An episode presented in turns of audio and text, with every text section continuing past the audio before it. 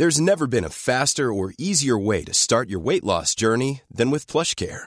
PlushCare accepts most insurance plans and gives you online access to board-certified physicians who can prescribe FDA-approved weight loss medications like Wigovi and Zepbound for those who qualify. Take charge of your health and speak with a board-certified physician about a weight loss plan that's right for you. Get started today at plushcare.com slash weight loss. That's plushcare.com slash weight loss. plushcare.com slash weight loss. Hiring for your small business? If you're not looking for professionals on LinkedIn, you're looking in the wrong place. That's like looking for your car keys in a fish tank. LinkedIn helps you hire professionals you can't find anywhere else, even those who aren't actively searching for a new job but might be open to the perfect role. In a given month, over 70% of LinkedIn users don't even visit other leading job sites. So start looking in the right place. With LinkedIn, you can hire professionals like a professional. Post your free job on linkedin.com slash people today. Bienvenue au Balado Urbania. Ah! Donc, Ramalam Ding Dong tout le monde, c'est bel et bien moi, Charles Beauchesne, cet artiste dont la carrière se résume maintenant à faire Saviez-vous que... Et soyez les bienvenus au pire moment de l'histoire, le balado. Je vous raconte le pire du pire du passé, avec des petits jugements woke en rétrospective sur des époques qui n'ont plus rien à voir avec la nôtre, et ce, en essayant de faire fi du fait que quelqu'un dans le futur va possiblement faire la même chose avec nous, puis la façon archi-réductrice dont on traite actuellement les robots. Ouais, désolé, monde de demain, cette phrase-là va possiblement très mal vieillir, mais je vous garantis que mon corps va être refroidi sous la terre avant d'avoir de l'empathie pour ces stupides boîtes de conserve qui devraient se contenter de nous servir.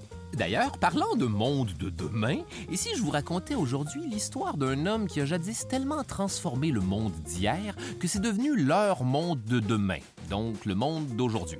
Bon, vous voyez, je l'ai dit à voix haute, puis cette information-là est peut-être un peu plus confuse que ce que j'avais anticipé. Euh, attendez, on va réessayer ça. Un homme qui a fait du monde de demain d'hier celui d'aujourd'hui. Non, fuck ça, c'est encore pire. Un homme qui a pris le passé et qui en a fait le futur de leur présent jusqu'à là présentement. Ouais, cette intro-là est un peu plus à chaque tentative une balle de golf dans une trappe de sable. Bref, Thomas Edison. Un des plus célèbres inventeurs sur la planète, génie autodidacte, souvent crédité pour l'invention de l'enregistrement sonore de la caméra et bien sûr de l'ampoule électrique. Toutes des choses 100% tenues pour acquises aujourd'hui avec nos téléphones remplis de photos de pénis non sollicités, bénéficiant parfois d'un éclairage top-notch. Quand on est chanceux. Le plus souvent, c'est éclairé par en dessous avec la flashlight du iPhone, puis on dirait qu'un pénis te raconte une histoire de fantôme dans un camp de vacances. Thomas Edison, c'est un personnage dont les accomplissements sont significatifs parce qu'il marque le début de l'ère de l'électricité dans un monde de chandelles où tout était ironiquement éclairé comme lors d'une panne d'électricité. Thomas Edison, c'est ce grand génie qui, au tournant du 19e siècle, va trouver le moyen non seulement de conquérir la nuit, mais aussi, dans ses temps libres, comme ça sur un coin de table, réussir à encapsuler des réalités aussi intangibles que l'image et le son, histoire qu'on puisse se réécouter et ne pas aimer ça.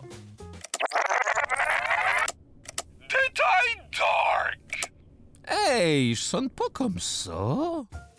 Edison, qui est ce mage? Une sorte de savant fou Un homme d'affaires sans scrupules Les deux, comme Steve Jobs Autre chose. Certaine, s'il y a quelque chose que j'ai appris en faisant mes recherches, c'est que pour être un géant qui a changé l'histoire aussi radicalement en amenant l'électricité dans nos vies, peut-être qu'il faut être un petit peu trop de cul. Pas diabolique, plus genre euh, corporativement dick, genre Steve Jobs quand il renvoyait des employés chez Apple sur un coup de tête sans préavis deux semaines en leur disant qu'en fait, leur préavis était rétroactif d'il y a deux semaines. Mais voilà le prix à payer pour des téléphones intelligents. Je dis pas qu'Edison était comme ça, mais euh, oui, souvent.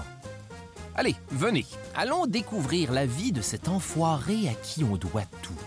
Par le générique, gars à la sono, qui ne veut certes pas recevoir un préavis rétroactif.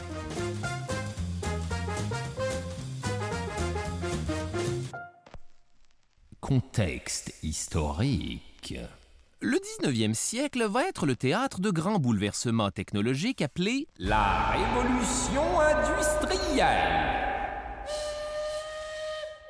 Une période qu'on pourrait synthétiser en le moment dans l'histoire où soudainement on s'est mis à chier des machines avec le débit de quelqu'un de malade dans une destination tropicale. En gros, ça commençait à faire pas mal de siècles qu'on vivait dans un monde où le moyen de transport le plus rapide c'est un cheval, les bateaux sont à voile, puis la seule option en termes de communication longue distance, c'est d'envoyer des lettres qui prennent tellement de temps à se rendre que plus souvent qu'autrement, ce qu'il y a dedans n'a plus rapport.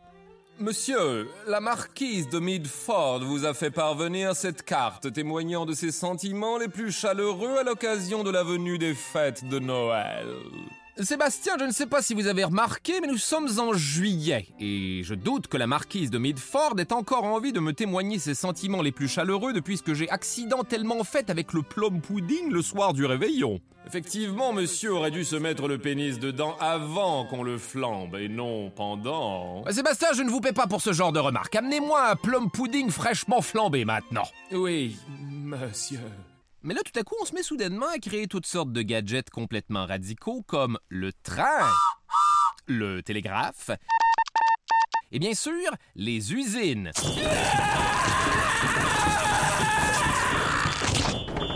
qui améliorent grandement la qualité de vie du monde. C'est donc au cours de cette ère d'innovation effervescente que naît en 1847 Thomas Alva Edison. Alva? Ah ouais, on dirait un produit pour la face de madame dans la cinquantaine. Donc, né à Port-Huron, au Michigan, le petit Edison va se démarquer toute son enfance par une curiosité et une approche méthodique peu commune chez un enfant de son âge. Dans le sens qu'après seulement trois mois de scolarité officielle, il va décider qu'il avait déjà appris ce qu'il avait à apprendre et lâcher tout ça pour lire plein de livres chez eux, puis faire des expériences dans son petit laboratoire d'enfant, comme s'asseoir sur l'œuf du noix pour le couver, ainsi que mettre le feu à une grange pour voir ce qui allait se passer. Voilà ce qui arrive, les amis, quand on foxe le primaire. À l'âge de 12 ans, le petit Edison va se trouver une job à bord d'un train de passagers où il va vendre des légumes comme un marchand de peanuts dans une game de baseball. Une job qui témoigne néanmoins de l'esprit d'initiative et du sens inné des affaires du jeune Edison, qui va trouver le moyen de gagner 50 dollars par semaine. Donc plus de 1500 piastres en dollars d'aujourd'hui pour des légumes? Ah ouais. De jolis petits profits qui vont permettre au jeune Edison, checkez bien ça, de se partir un autre laboratoire pour ses expériences de chimie ainsi qu'une presse d'imprimerie à même le train pour publier un journal qui pouvait vendre aux passagers. Suite à quoi il va très rapidement perdre sa job parce que le laboratoire va bien sûr prendre en feu. Hé, mais c'est le petit Edison! À votre service, monsieur! Allez, file-moi un petit rutabaga, tiens. Hum. Ah, aucun jus. Est-ce que je peux aussi vous intéresser à une copie du Grand Trunk Herald, monsieur? Oh, ça pristoche, ça c'est du service. Je vais aller vous en chercher un, ils sont juste ici. Ouais, vous savez quoi? Je viens de me souvenir que j'ai liquidé tous mes exemplaires. Tenez, voici une courge butternut compliment de la maison. Hum, la peau, c'est vraiment le meilleur. Et maintenant, il faut arrêter le train. Tout de suite. En fait, ce qui va surtout intéresser Edison pendant cette période, c'est une toute nouvelle invention de l'époque qu'on retrouve principalement dans les gares ou les relais ferroviaires, le télégraphe. Détail intéressant. Le télégraphe, c'est un gizmo développé dès 1832 par le professeur Samuel Morse et qui permet d'envoyer des messages longue distance à la vitesse de la lumière, en faisant parcourir sur les tout premiers poteaux électriques de l'histoire une série de bip-bip courts et longs qui, dans un certain ordre, forment des lettres que l'on appelle le code Morse. Une affaire bien sûr très compliquée et chiante à maîtriser, sauf si t'es un nerd ou dans les scouts. Pour vous donner une idée, juste dire What's up bitches en code morse, c'est.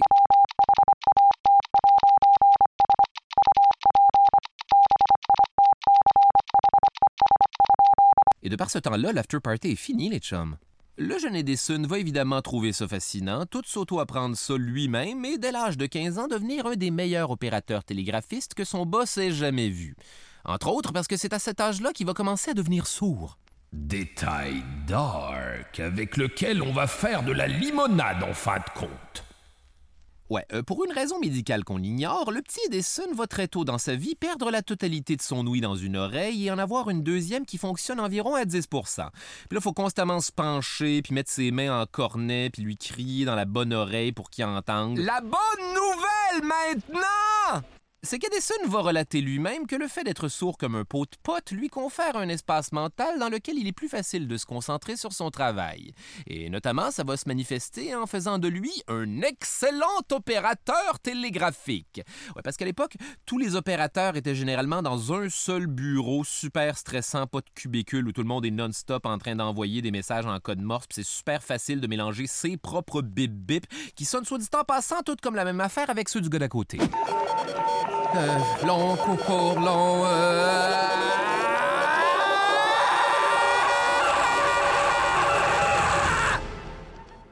Voulez-vous bien capoter ailleurs? On s'entend plus morcer ici! Donc après cinq ans de cette vie de rêve, Edison finit par se rendre compte que ce qui l'intéresse, c'est surtout l'appareil télégraphique lui-même et va prendre le shift de nuit à une heure où il n'y a jamais trop de messages et commencer à décortiquer le fonctionnement de la machine. Et peu de temps après, il est déjà en train de faire des améliorations sur son propre appareil télégraphique, peu importe en quoi ça consiste. Wow, Edison, je sais pas ce que vous avez fait à ce télégraphe, mais ça déchire, quoi! Quoi? J'ai dit ça déchire! Je vous entends pas, je suis trop concentré sur mon nouveau télégraphe qui déchire encore plus! By the way, je suis sourd! Et c'est ça le génie d'Edison. Sans études formelles, il s'auto-apprend le fonctionnement des choses avec beaucoup d'aisance et commence de plus en plus à se voir comme un inventeur. À tel point qu'en 1869, il quitte sa job à 22 ans et part pour New York vendre des télégraphes complètement fucked up de son invention, genre des télégraphes qui envoient quatre messages en même temps, ou encore avec une imprimante intégrée devenant ici l'ancêtre de cette délectable situation, Bon, et c'est parti pour imprimer mes textes de la saison 6 euh, sur cette imprimante de bureau. Wow, wow, wow, wow, wow, le, paper jam dans le tiroir 4. C'est quoi ça, le tiroir 4? C'est ici? C'est ici? Non, voyons. Voyons, il y en a combien de tiroirs? Invention grâce auquel il va faire beaucoup d'argent en allant les déposer au bureau des patentes. Euh, des brevets. Genre, en français, c'est le bureau des brevets, même si c'est un endroit où on retrouve quand même pas mal de patentes à gosse quand on y pense. D'ailleurs, c'est avec l'argent de ces brevets-là que Thomas Edison va pouvoir se concentrer sur sa véritable passion, être un inventeur à temps plein. Donc, à l'hiver 1876, les habitants un peu pecnos de la petite ville de Menlo, New Jersey, vont voir apparaître une baraque un peu étrange d'où proviennent des bruits tout aussi étranges qui attirent les curieux qui pensent que c'est genre une école ou une cabane de Quakers. Ouais, le mouvement religieux pacifiste qui fabrique des meubles avant que ça devienne la grosse face sur les sacs de gruau.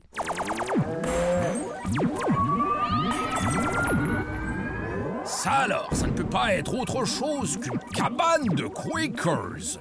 Mais non, c'est en fait les tout nouveaux laboratoires de Menlo Park qui vont devenir le quartier général d'Edison et de ses inventeurs.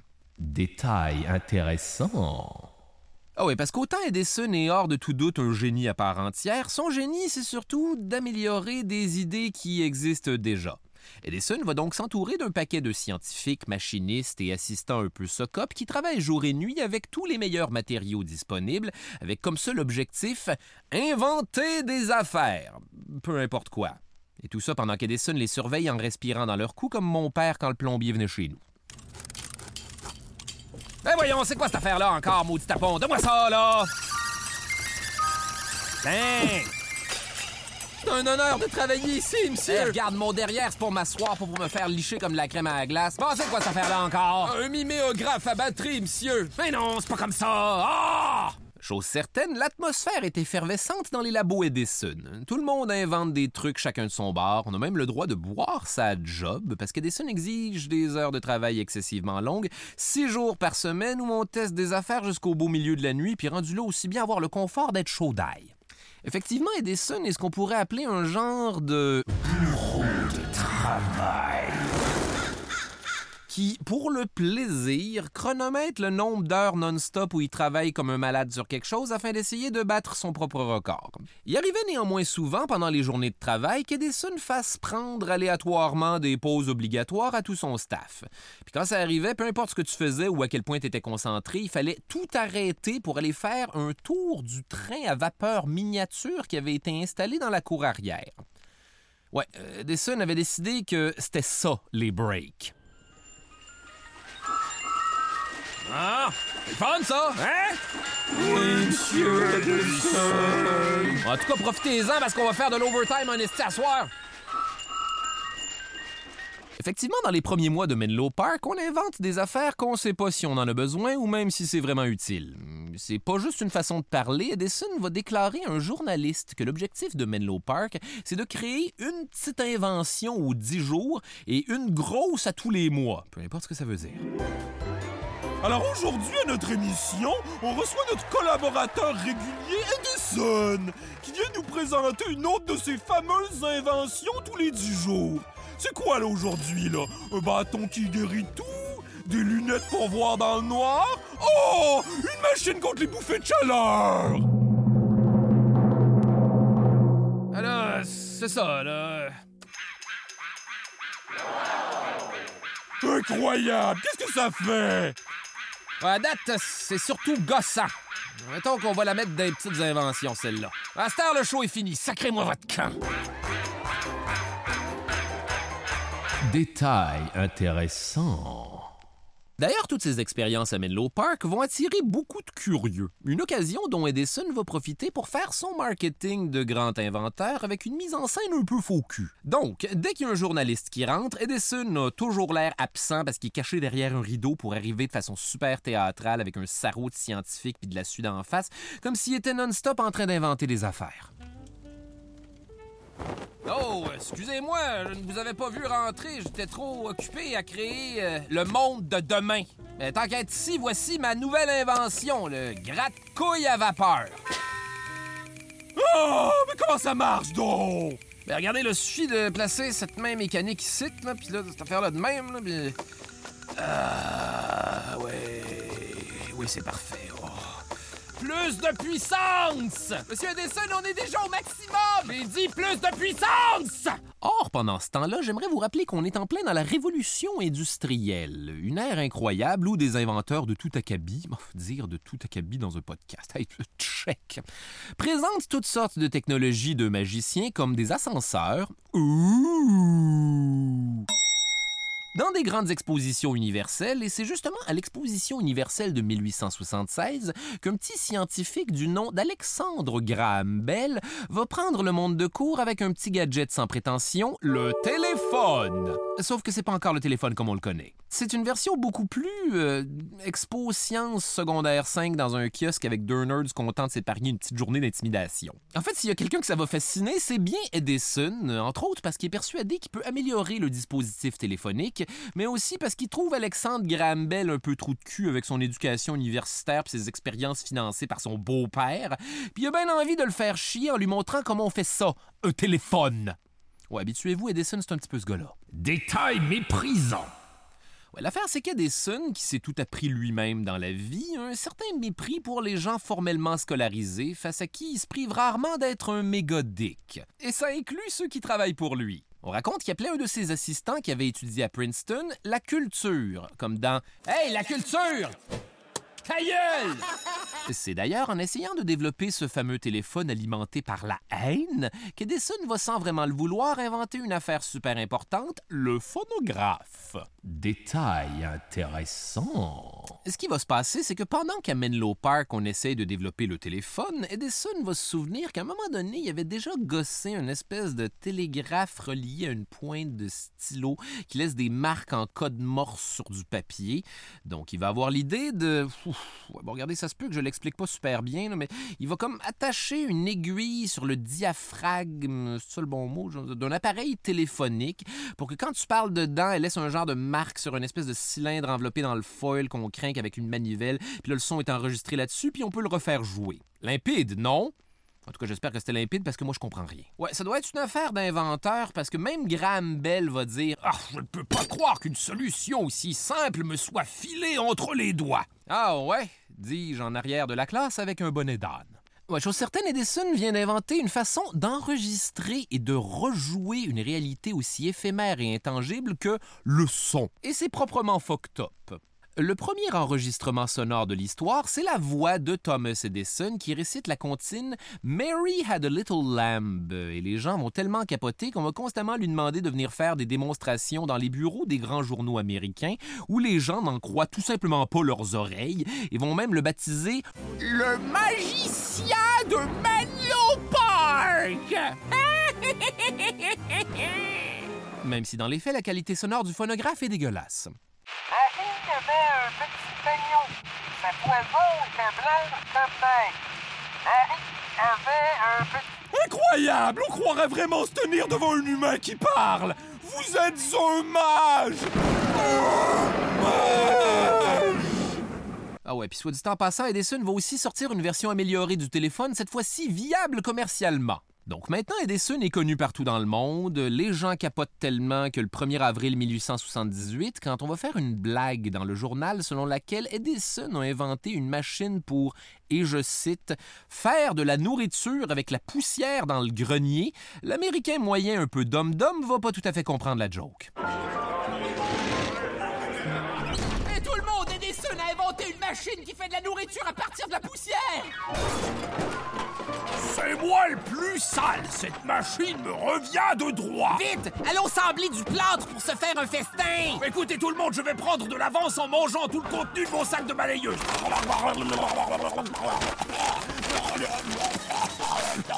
La morale de cette histoire est si c'était contre-productif de faire des poissons d'avril dans les journaux. Dans le meilleur des cas, ça ne fait rire personne. L'affaire, c'est que rendu là, la célébrité d'Edison commence un petit peu à le faire chier. C'est rendu qu'il passe ses journées à répondre à des lettres de gens qui veulent de quoi parce qu'on le prend pour un sorcier, le tout entrecoupé de démonstrations de phonographes un peu partout qui commencent honnêtement à perdre un petit peu de leur charme. Marie avait un petit agneau. À un moment donné, revenez-en. Bref, Edison commence un peu à perdre patience parce qu'il aimerait se concentrer sur sa nouvelle invention, l'ampoule électrique. Voyez-vous, depuis la nuit des temps, l'humain essaie de créer des dispositifs qui lui permettraient de voir quelque chose dans la nuit sans se péter à gueule et arrêter d'uriner dans son panier à linge. Au 19e siècle, la principale façon d'éclairer les foyers, c'est ce qu'on appelle l'éclairage au gaz, qui, comme son nom l'indique, consiste à faire brûler en permanence des flammes à l'embouchure de tuyaux pleins de gaz méga inflammables, donc... Détail dark. C'est fucking dangereux l'éclairage au gaz. C'est une flamme permanente à l'intérieur d'une maison qui contient encore dangereusement beaucoup de bois. Ça laisse des traces noires partout, il y a toujours quelque chose qui pète puis ça crée des catastrophes en chaîne comme le grand incendie de Chicago. N'hésitez pas à aller revisiter cet épisode des pires moments de l'histoire. Et comme si c'était pas assez de la marde, ça avait tendance à aspirer tout l'oxygène d'une chambre et sans cesse avoir des fuites de vapeur toxiques qui causent l'asphyxie parce que c'est la seule chose à respirer dans une chambre plus d'oxygène. Et tout ça arrivait tellement fréquemment qu'au 19e siècle, ça avait d'être considéré comme mourir de cause naturelle. En tout cas, tout ça pour dire que le système était dû pour être optimisé. Donc, ce qui va se passer, c'est que le 14 septembre 1878, Edison va déclarer à un habituel journaliste de passage à Menlo Park Ouais, c'est ça. D'ici quelques jours, j'aurai une ampoule électrique fonctionnelle et d'ici six semaines, c'est tout le Lower Manhattan que je vais illuminer de lumière incandescente. Oh, wow! Impressionnant! Eh bien, on a bien hâte de voir ça. Demain, à l'émission, on se demande pour ou contre le changement d'heure. On admire les couleurs d'automne et on vous dévoile la couleur Pantone de l'année. C'est plus brun que vous aimeriez. Bon, évidemment, la vérité, c'est que le projet d'illuminer New York en quelques jours va branler dans le manche pendant quatre ans. D'ailleurs, parlant de la vérité... Détail intéressant. On a souvent tendance à croire que Thomas Edison est l'inventeur de l'ampoule électrique, comme si, à un moment donné, il avait juste eu une idée puis qu'une ampoule de dessin animé s'était allumée au-dessus de sa tête et qu'il avait juste eu à la visser dans une lampe. Voilà ce que tout le monde pense. Comme des cas. I'm Sandra, and I'm just the professional your small business was looking for. But you didn't hire me because you didn't use LinkedIn jobs. LinkedIn has professionals you can't find anywhere else, including those who aren't actively looking for a new job but might be open to the perfect role, like me.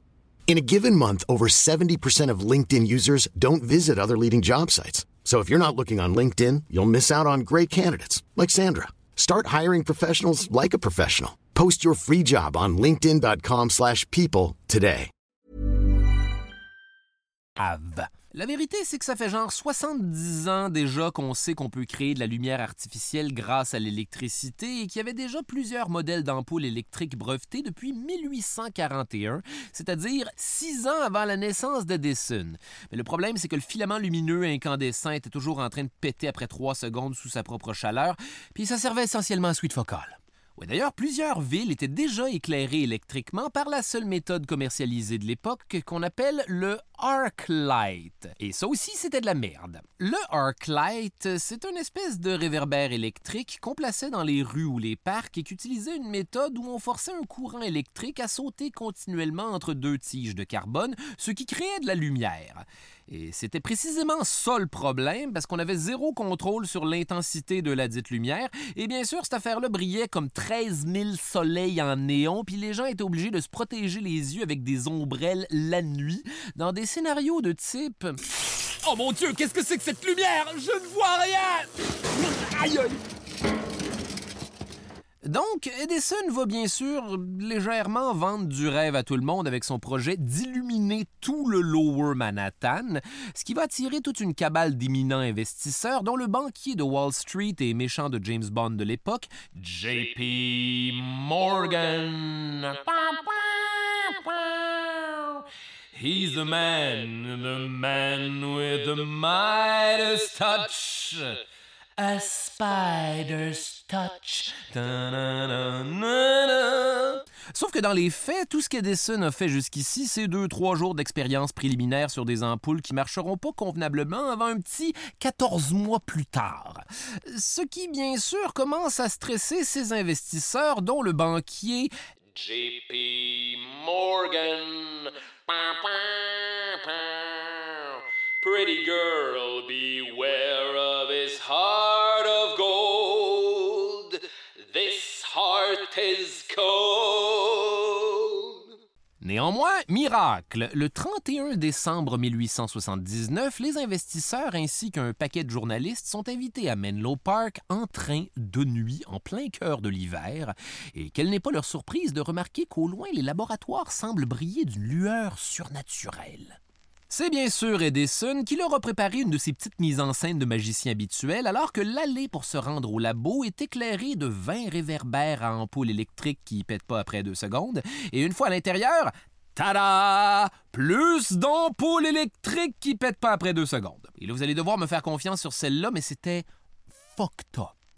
Entre autres parce que pas mal 99% du monde a jamais vu de lumière électrique incandescente de leur vie, et plusieurs ont l'impression qu'on est en train de faire un affront à la nature en mettant en bouteille ni plus ni moins que la foudre de Dieu. Que le monde n'était pas prêt à se faire expliquer c'est quoi un PlayStation. Chose certaine, les gens font maintenant confiance à Edison avec un monde qu'ils ne comprennent pas tout à fait. Et c'est parti pour le projet d'électrifier Manhattan. Alors, checkez bien ça. Donc, première affaire, Edison déménage en février 1881 sur la 5e avenue à New York pour y établir le quartier général de la Edison Light Company. Là, faut tout faire, on part de zéro, faut établir tout le système, créer tout le réseau électrique, inventer des transformateurs, des boîtes à fusibles, des régulateurs de voltage, toutes des affaires qu'on va devoir inventer, en plus d'un procédé pour protéger les ouvriers de l'électrocution en isolant les lignes électriques avec de la cire d'abeille. Grand Dieu, les abeilles sont assoiffées de vengeance. Ensuite, Edison va mettre au travail tous ces gens-là afin de proprement déconcrisser toutes les rues de Manhattan pour installer 80 000 pieds de fils conducteurs en cuivre parce qu'Edison trouvait ça plus sécuritaire un système électrique souterrain. Ouf! Enfin débarrassé des abeilles! Ah Les rats! Ils sont assoiffés de vengeance Deux ans plus tard, on a deux ans de retard sur le projet. Il faut garder l'intérêt du public pour le courant électrique. Alors Edison va être obligé de se mettre en mode super businessman et vendre toutes sortes de patentes à gosses électriques à faible voltage, genre des broches à cravate électriques, des brosses à cheveux électriques. Espèce de truc de farce et attrape pour donner des poignées de main électriques. Hey, salut! Et bien sûr, de sécuritaires gaines électriques censés prévenir l'impotence en t'envoyant un courant électrique directement dans les testicules. Sauf qu'à un moment donné, on a un problème. Les souffleurs de verre de Menlo Park peuvent plus fournir suffisamment d'ampoules pour le projet. Edison va donc décider de construire des usines pour les fabriquer lui-même et demander de l'argent à JP Morgan. He loves only gold. Only gold. JP Morgan va faire. Écoutez, Edison, votre vision mégalomane commence à coûter pas mal cher pour des pièces qu'on fait nulle part parce que ça n'existe pas. Vous me voyez contraint de vous refuser le moindre cent additionnel tant que nous n'aurons pas eu un retour sur notre investissement. Allez, ciao! Golden words he will pour in your Ah, JP Morgan, mon gros chicken, je le savais. C'est pas grave, tu veux tout financer de ma poche. Je voudrais surtout pas m'aider, esti. JP Morgan, ou toi pas une banque si tu veux pas prêter de l'argent. Et paf, il y a maintenant les usines Edison. Ouais, là, c'est pas tout. Ça prend une source d'énergie pour alimenter tout ça. Là, faut acheter des hangars où on va placer des engins de dynamo-vapeur de 30 tonnes chaque qui font foule de bruit. Ah! Rien de mieux que de se la couler douce dans sa cour! Et finalement, le 4 septembre 1882, on met la proverbiale switch à on et... Ça fonctionne! Après quatre ans de délai, Edison réussit son incroyable pari d'illuminer tout le Lower Manhattan et le monde entre officiellement dans l'ère électrique. Et pour fonctionner, ça fonctionne. Pas toujours super bien. Détail dark. Ouais, la vérité, c'est que dans les années qui vont suivre, on va se rendre compte que le système n'est pas parfait. Il y a des pannes, des générateurs qui sautent, mais surtout, on se rend compte que les conducteurs électriques souterrains sont. euh, Comment je vous dirais ça? Pas aussi bien isolés qu'on aurait voulu et euh, plusieurs chevaux vont être électrocutés apparemment hors de nulle part parce que vous savez ce qui est un bon conducteur aussi? Un fer à cheval.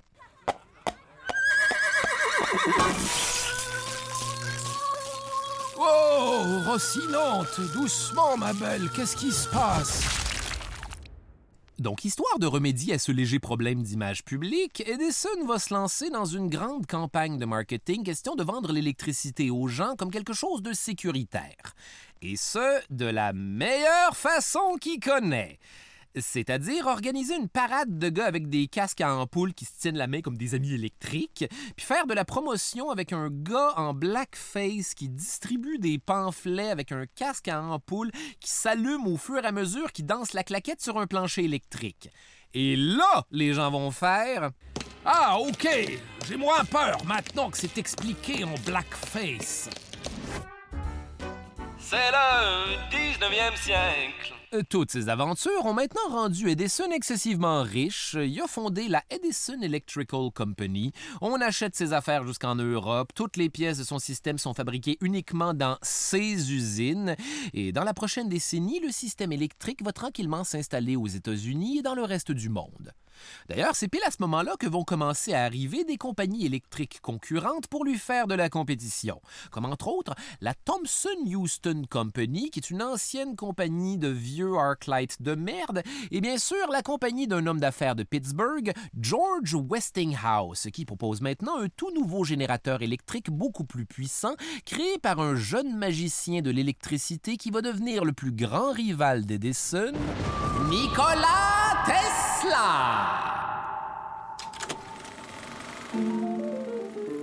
Nikola Tesla, c'est un jeune génie de l'ancien empire d'Autriche qui est arrivé en Amérique avec quatre sous dans ses poches parce qu'il s'est fait voler sa valise sur le bateau. Ah, l'Amérique. Je vais maintenant pouvoir proposer à Thomas Edison ma nouvelle invention qui va tout révolutionner, le courant alternatif. Hé, ma valise! Bienvenue en Amérique, loser!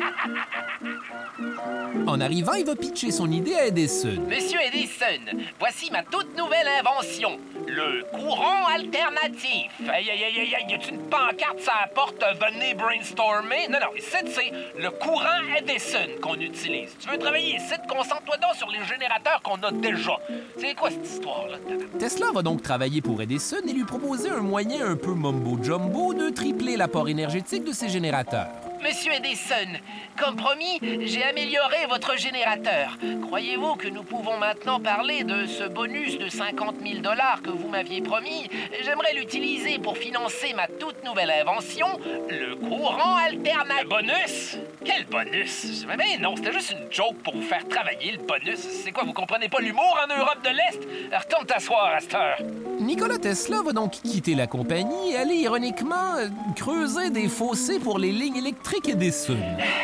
Vous allez voir, un jour, je vais tout révolutionner avec ma nouvelle invention, le courant alternatif. Hey Tesla, moins de blabla, plus de creuse-creuse, merci! Détail intéressant que j'aurais peut-être de la misère à expliquer.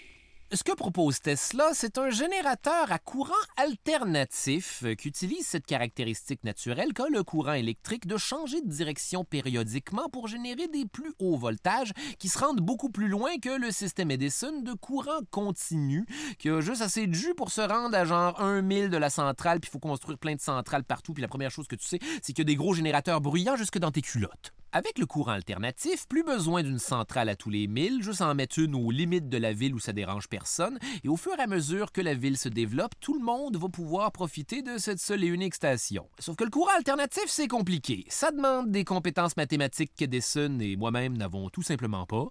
D'ailleurs, juste pour l'expliquer à ses investisseurs, Tesla va être obligé de construire une machine qui utilise les ondes électriques pour faire spinner un œuf en métal à toute vitesse sur une table. Messieurs, le courant alternatif. Ok. Je persiste à croire que ça aurait été plus clair avec un blackface. L'affaire, c'est qu'Edison a peur des trop hauts voltages qui pourraient être dangereux, du moins plus que son système qui ne se contente que d'électrocuter quelques chevaux. oh, silence! Par contre, un gars qui va trouver ça vraiment intéressant, c'est son rival George Westinghouse, qui va financer les expériences de Tesla et lui acheter son générateur à courant alternatif, qui est ni plus ni moins qu'une révolution. Et ainsi commence la guerre des courants. Ah, je vous attendais, Edison. Enfin, nous nous retrouvons. La boucle est maintenant bouclée. Quand je vous ai quitté, j'étais votre disciple. Aujourd'hui, je suis le maître. Le maître des forces du mal, oui? Ton courant alternatif de maudit tapon. Peu à peu, les associés d'Edison commencent à le supplier de switcher au courant alternatif, mais il s'obstine, parce que la vérité, c'est qu'il comprend rien au courant alternatif et commence à se trouver un peu vieux jeu. Et c'est pile à ce moment-là qu'il va rentrer en mode Asshole Edison. Du moins, plus que d'habitude. Donc, histoire de battre le courant alternatif, au lieu de créer un dispositif plus efficace, Edison va plutôt choisir de se lancer dans une campagne de salissage pour discréditer Tesla et Westinghouse. Et mettons que les couteaux vont voler bas. Son cheval de bataille sur celle-là, c'est le danger que posent les lignes à haute tension. Détail dark. Le courant alternatif nécessite de bonnes vieilles lignes électriques à haute tension comme on les connaît maintenant, vu que c'est ça qu'on utilise aujourd'hui. L'affaire, c'est qu'à l'époque, il y a déjà eu une coupe d'accidents, entre autres en 1889, quand un poseur de ligne va accidentellement mettre la main sur un fil électrique qui croyait à bas voltage, mais qui était en fait une ligne salement haut voltage, reliée à un générateur à courant alternatif beaucoup plus loin, et ce, juste au-dessus d'une rue bondée de Manhattan à l'heure du lunch avec plein de monde qui le regarde faire. Suite à quoi son corps inanimé va tomber directement dans une toile d'araignée de ligne électrique et frire suspendu pendant une heure avec des étincelles qui flyent de partout. Et ça devant une foule horrifiée qui ne finira définitivement pas son sandwich ce jour-là. Edison va donc utiliser le fait que c'est traumatisant en esti assister à la mort d'un poseur de ligne pour créer plein de pamphlets avec une représentation super graphique de cet événement-là et un slogan qui dit grosso modo Tiens, c'est ça qui arrive avec votre courant alternatif de maudit tapon. Les voltages sont bien trop hauts, voyez bien, esti. Ça que vous voulez? Ben non. Fait que si vous voulez pas voir d'autres gens devenir du popcorn, restez avec le bon vieux courant d'Edison qui électrocute juste des chevaux, OK? Détail de plus en plus dark. Mais ce n'est pas tout. D'après la légende, Edison va commencer à payer des enfants du quartier pour lui amener des chiens et des chats errants qui va électrocuter live devant tout le monde pour leur faire peur avec les lignes à haute tension. Ah, c'est si gentil de m'inviter à un spectacle pour notre premier rendez-vous. Ah, ça fait plaisir. J'ai cru comprendre que tu aimais les animaux et il paraît qu'on va en voir tout plein ce soir. Euh, mesdames et messieurs, soyez les bienvenus au danger du courant alternatif.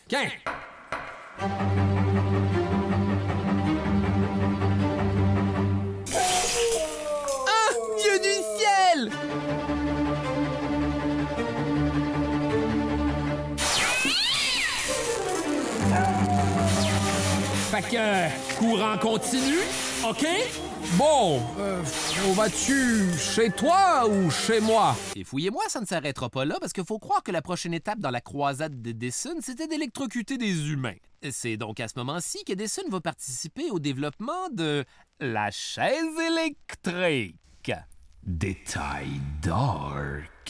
En fait, ce qui se produit, c'est que ça fait déjà quelque temps aux États-Unis qu'on veut réinventer la peine capitale parce qu'on assiste de plus en plus souvent à des pendaisons ratées où la corde est soit trop longue et ça arrache la tête des condamnés devant tout le monde. Soit la corde est trop courte et les gens meurent d'une lente agonie en dansant au bout d'une corde en se pissant dessus avec une érection causée par le rigor mortis. Et la majorité des gens n'étaient plus d'humeur pour ça. On va donc approcher le grand génie Thomas Edison pour concevoir une méthode plus humaine d'exécution. Ce à quoi, en fervent opposant de la peine de mort, il va répondre Non, non, là, je vais pas commencer à vous donner des trucs pour utiliser l'électricité pour tuer du monde. Là, anyway, je suis bien trop occupé à essayer de discréditer le courant alternant. Hey!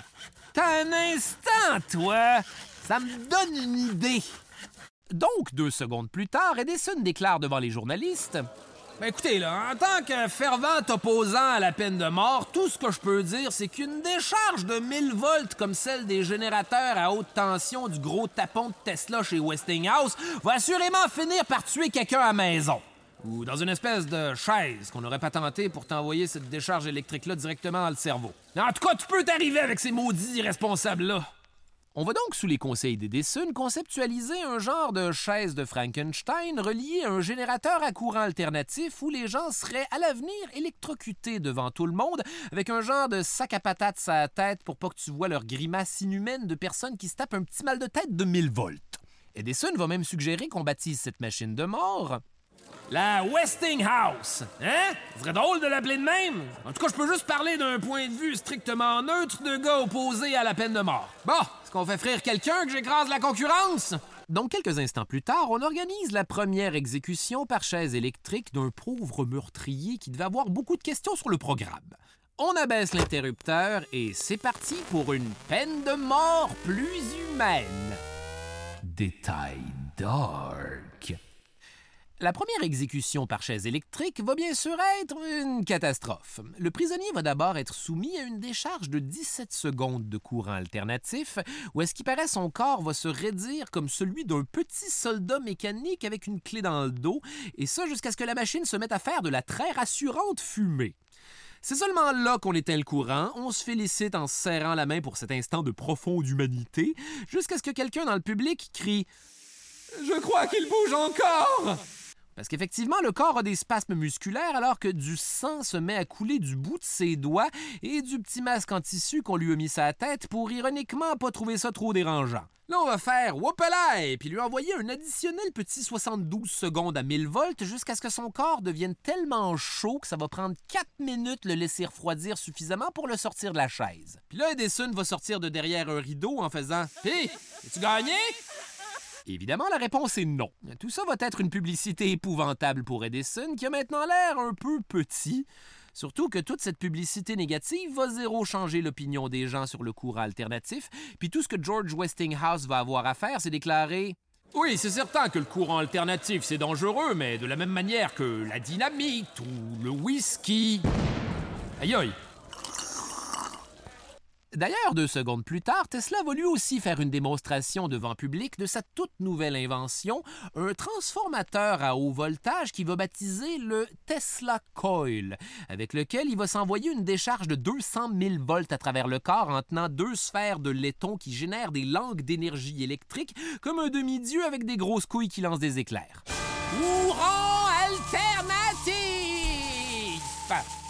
Et voilà, À partir de ce moment-là, JP Morgan et les autres partenaires de la Edison General Electric vont opter pour le courant alternatif.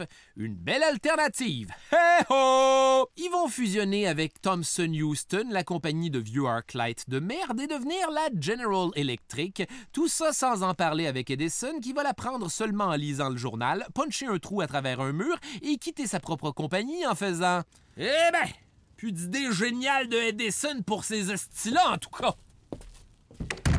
Et aujourd'hui encore, 90% de l'électricité qu'on utilise est générée par courant alternatif, puis le courant continu d'Edison est utilisé genre d'un flashlight. Le fin mot de l'histoire avec un grand H. Dans les années qui vont suivre, Edison va continuer à inventer toutes sortes d'affaires qui vont changer le monde à jamais, comme entre autres la caméra et éventuellement le projecteur cinématographique. Si par inventé, on entend bien sûr acheter les brevets de tous ceux qui avaient développé un projecteur cinématographique en disant que de toute façon, il aurait fini par l'inventer, fait que. Il va donc se partir un monopole méga crosseur où lui et ses amis sont les seuls à pouvoir faire des films, envoyer des goons détruire les studios indépendants et à un moment donné, tous ces gens-là vont se tanner et déménager leurs opérations dans un champ d'agrumes en Californie qui va éventuellement devenir Hollywood. Nikola Tesla, de son côté, va être victime d'une série de bad luck financières qui vont lui faire faire une faillite personnelle alors qu'il est en train de développer des affaires qui auraient été révolutionnaires au début du 20e siècle, comme envoyer des messages à distance grâce aux ondes électriques, ce qu'on appelle aussi les télécommunications. Mais il va mourir complètement plouc dans une chambre d'hôtel en mangeant des craquelins, jusqu'à ce que son nom soit un jour sorti des boulamites pour baptiser la compagnie de véhicules électriques de Elon Musk, le gars qui est exactement l'image que quelqu'un de stupide aurait de quelqu'un d'intelligent. Donc, qu'est-ce qu'il y a à apprendre de tout ça? Ben qu'effectivement, Thomas Edison était un grand génie qui a changé le monde tel qu'on le connaissait, mais que c'était pas nécessairement le roi des idées originales. Edison, c'est un homme d'affaires avec un excellent esprit de synthèse et une capacité à organiser les idées des gens en un système fonctionnel et surtout rentable. C'est aussi quelqu'un d'excessivement compétitif qui aimait beaucoup avoir raison. Et même en 1903, bien après la guerre des courants, Edison va faire électrocuter avec un générateur à courant alternatif un éléphant de cirque nommé Topsy qui avait tué un sous qui lui avait brûlé la trompe avec un cigare. Et juste pour être sûr d'avoir le dernier mot, il va filmer l'événement avec sa toute nouvelle caméra qu'il vient d'inventer. Le vidéo est disponible sur Internet, mais en mémoire de Topsy, je ne vais pas vous aider à le trouver. Je m'appelle Charles Beauchesne et le cauchemar se poursuit dans un prochain épisode. Mary had a little lamb, its fleece was white as snow, and everywhere that Mary went, the lamb was sure to go. Les pires moments de l'histoire avec Charles Beauchesne est une idée originale de Charles Beauchesne, au texte et à la recherche, Charles Beauchesne, Audrey Rousseau et François de Grandpré. À la réalisation, Barbara Judith Caro. Au montage, Alexandre Sarkis. Au son, le studio La Chope. À la coordination, Dominique Maheu. À la production, Rosalie Granger. Producteur exécutif, Raphaël Huismans et Philippe Lamarre. Les pires moments de l'histoire avec Charles Beauchesne est une production Urbania.